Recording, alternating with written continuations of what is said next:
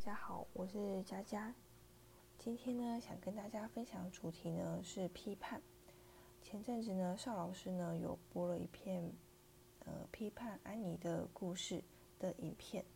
对，那批判者呢就提到说，不是所有的化学物质都是有毒的，只要在我们使用的符合的剂量，其实对人体不是有害的。对，但是其实我看完这个论点呢，我其实有点不太赞同。因为，嗯，怎么说呢？呃，今天在制定这个剂量，不是国家和政府嘛？其实我们要知道多少剂量才不是有害的呢？其实这都是需要透过大量的人体去反复验证才知道的结果。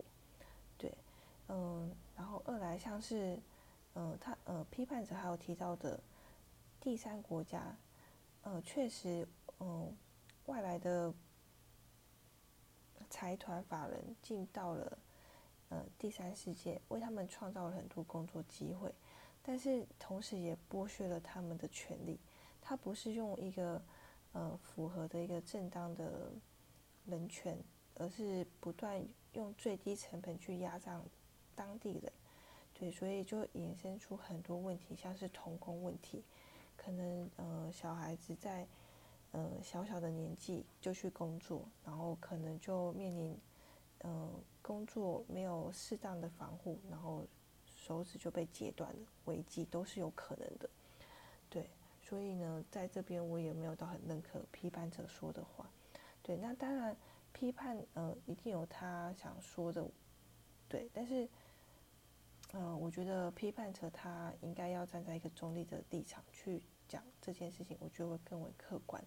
对，那以安妮的故事来说呢，嗯，东西的故事来说，其实本来它距今从二零零七年到现在是确实是有一段时间的。那嗯，距今也有十几年吧，对，所以其实，在现在的呃经科技的发展之下，其实已经不再像安妮说的，像是废弃物的燃烧都是有毒的。确实有毒，但是以现在的科技来说，我们已经可以去分解这些气体，让呃气体可以再回收再利用。对，所以我觉得东西的故事呢是可以当做参考的依据，但有些论点是需要再更新的。对，但是呃，但说实在的，其实我很佩服安妮，对，因为呃她愿意跳出来发声，毕竟人是群体动物，存在着从众效应。但他看到了问题，不顾旁人的眼光，坚持出来写书，还有拍影片，做他认为做对的事。我觉得真的很不容易，对。但是也是因为有安妮出来发声，我觉得才让才让这个社会呢开始去正视这些问题。对啊，不然以以前的年代来讲。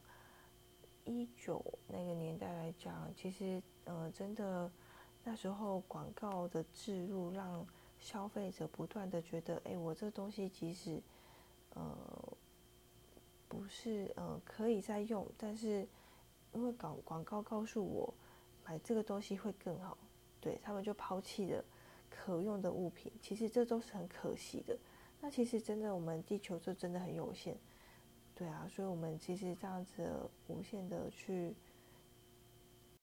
去使用，其实也对我们下一代来说也是很可悲的。对，那呃，回归元素来讲啊，其实呃，我觉得人人都可以去做批判，但是呃，我觉得大家应该站在中立客观的立场，而不是为了批判而批判。